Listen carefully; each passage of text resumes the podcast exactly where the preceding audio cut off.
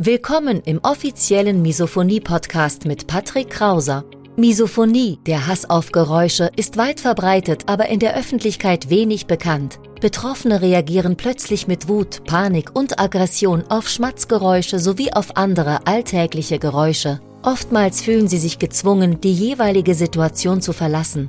Dein Gastgeber und Wegbegleiter Patrick ist selbst betroffen und hat es geschafft, einige seiner Trigger abzumildern und manche sogar zu löschen. Im Misophonie-Podcast erfährst du, wie auch du deine Reaktion auf Geräusche abmildern kannst, um wieder mehr Lebensfreude und Lebensqualität zu erleben. Und jetzt viel Spaß mit dieser spannenden Podcast-Folge. Herzlich willkommen auf meinem Kanal. Mein Name ist Patrick Krauser. Ich bin Autor, Blogger und Misophoniker zugleich. Und im heutigen Video soll es mal darum gehen, die Sicht eines Angehörigen eines Misophonikers kennenzulernen.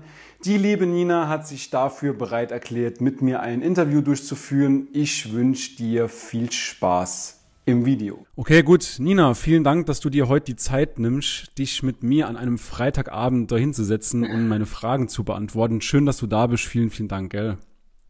Ja, sehr gerne. Danke, dass ich da sein darf. Sehr, sehr gerne. Ähm, genau, vielleicht erklär schon mal kurz, in welchem Verhältnis du zu einem Misophoniker stehst. Ja, es ist äh, meine Schwester tatsächlich. Ja. Also sehr, sehr nahes Verhältnis, ne? Genau, sehr nahes Verhältnis. Wir haben auch zusammen gewohnt. Ja, ja. Und wie würdest du so generell das, das Verhältnis ähm, zu deiner Schwester beschreiben, seit du von der Misophonie weißt, beziehungsweise seit wann weißt du von der Misophonie von deiner Schwester?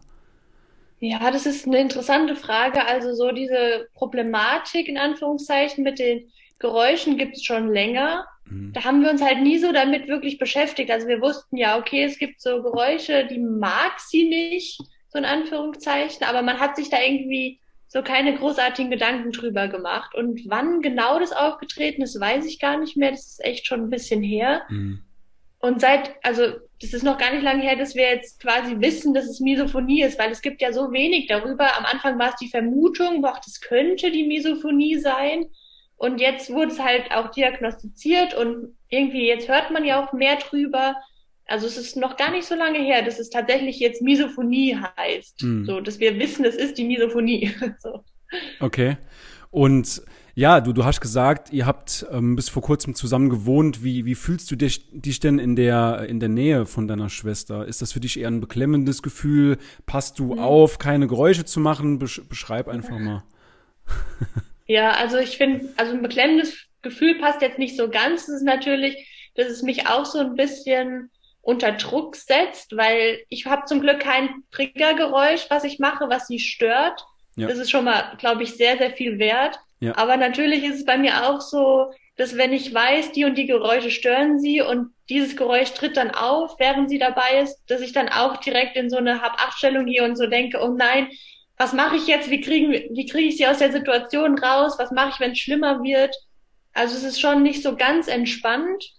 Immer, man ist halt auch immer so ein bisschen aufgeregt und es ist halt angespannt so ein bisschen. Mhm. Ich glaube, man hat dann auch so, ein, so, eine, so eine Art menschliches Pflichtgefühl, irgendwie denjenigen dann doch nochmal rauszuhelfen, dem zu helfen und dass es, dass es einfach nochmal besser ist. Ne? Ich glaube, das ist bei Schwestern ja. oder bei, bei Freunden halt, ja, das oder allgemein, das ist menschlich, glaube ich, ne? Ja. Dieses, ja. dieses Pflichtgefühl. Würdest du sagen, dass sich euer Verhältnis verbessert hat, verschlechtert hat? Wie, wie ist euer Verhältnis, seit ihr äh, von der Misophonie wisst? Kannst du da was zu sagen? Also ich würde eigentlich sagen, dass es auf mich gar nicht so viel Einfluss hat, weil hm. ich, wie gesagt, gar kein Triggergeräusch mache. Hm. Also ganz am Anfang, es fing an mit Geräuschen von unserem Papa, glaube ich, da war es am extremsten. Und da hat es eigentlich unser Verhältnis so gar nicht eingeschränkt, weil ich war ja, wie gesagt, nicht betroffen. Wir wussten nicht, warum sie dieses Geräusch jetzt stört. Und ich würde auch sagen, bis heute ist es eigentlich nicht so, dass es unser Verhältnis wirklich irgendwie stört oder mhm. verschlechtert oder verbessert hat.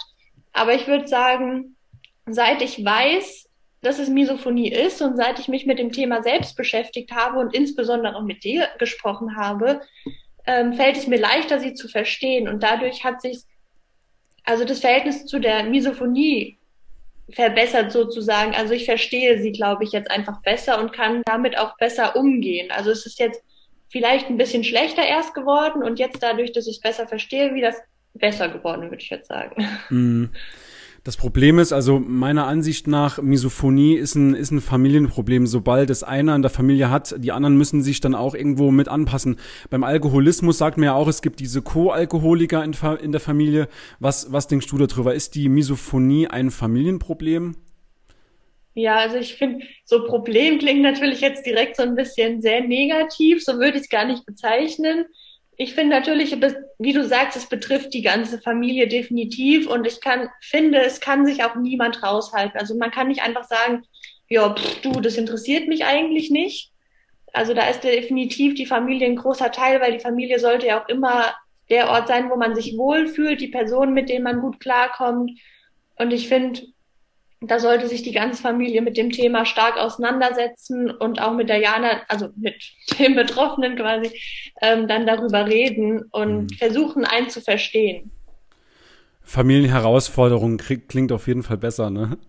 genau, das klingt viel besser. Ja, ich glaube, es ist auch, es ist auch ratsam, wenn man das in so einer Art, ja, mit einem mit einem Wir-Gefühl zusammen angeht und ähm, sich dann auch gemeinsam irgendwie aufs Essen vorbereitet. Gibt es irgendwelche ähm, ja, habt ihr irgendwelche Maßnahmen in der Familie, wie ihr Diana schützen könnt oder beziehungsweise wie man den Betroffenen schützen könnte? Macht ihr dann mhm. Musik an oder wie ist das?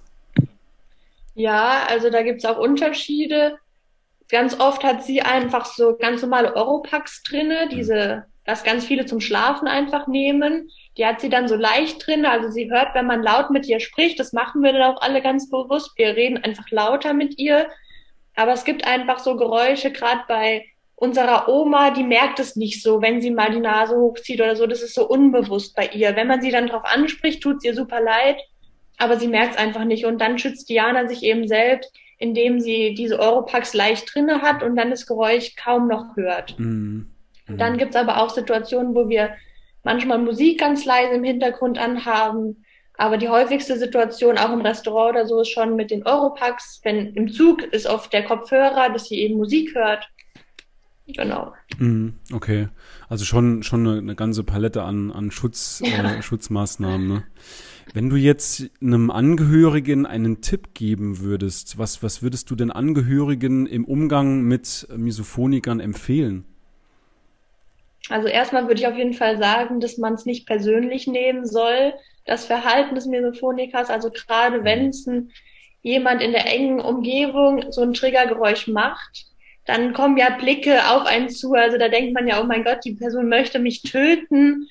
Und das ja. sollte man einfach nicht zu persönlich nehmen. Man sollte das abgrenzen können, dass das eben gerade um das Geräusch geht und nicht um die Person. Mhm. Dass eben die Person, denke ich, nichts für die Triggergeräusche kann und das auch nicht im direkten Bezug zu der Person steht. Weil ich glaube, sonst ist es ganz, ganz schwierig. Dann fühlt die Person sich angegriffen und denkt so, oh mein Gott, was mache ich nur falsch und so. Also das ist, glaube ich, der erste Punkt, der super, super wichtig ist. Dann ähm, ist natürlich, was uns, glaube ich, allen sehr geholfen hat, in meiner Familie das weitläufige Informieren. Ich finde auch, was mir echt geholfen hat, mit dir, also einem anderen Misophoniker mal zu sprechen, weil man eben auch nochmal andere Sichten darauf bekommt. Und dann halt auch mit der Person, die an Misophonie leidet, sich austauschen, auch wenn es am Anfang vielleicht komisch ist, weil am Anfang ist es einfach so, ja, was hat sie denn jetzt? Also das ist doch nur ein Nase hochziehen. Wie kann man denn da so drauf reagieren. Das ist ja unverständlich erstmal, wenn man das ja. Problem, Problem nicht hat. Und ich glaube, da ist ganz, ganz wichtig, in Austausch zu gehen mit der Person, mit anderen, Bücher lesen. Du hast ja auch ein Buch. Also das finde ich halt ganz, ganz wichtig, dieser Austausch und auf gar keinen Fall persönlich nehmen. Mhm. Ich glaube, für, danke für die, für die ausführliche Antwort. Ich glaube, für Angehörige ist es halt auch, ähm, für den Misophoniker selbst, also gerade in der in der aktuellen Zeit, der Misophoniker lernt sich ja selbst erst mal ganz neu kennen. Der kennt die Misophonie zum ersten Mal bei Nam beim Namen und jetzt ist ja. es für Angehörige natürlich ja noch neuer. Also woher sollen die es denn besser wissen als der Misophoniker selbst in der Regel?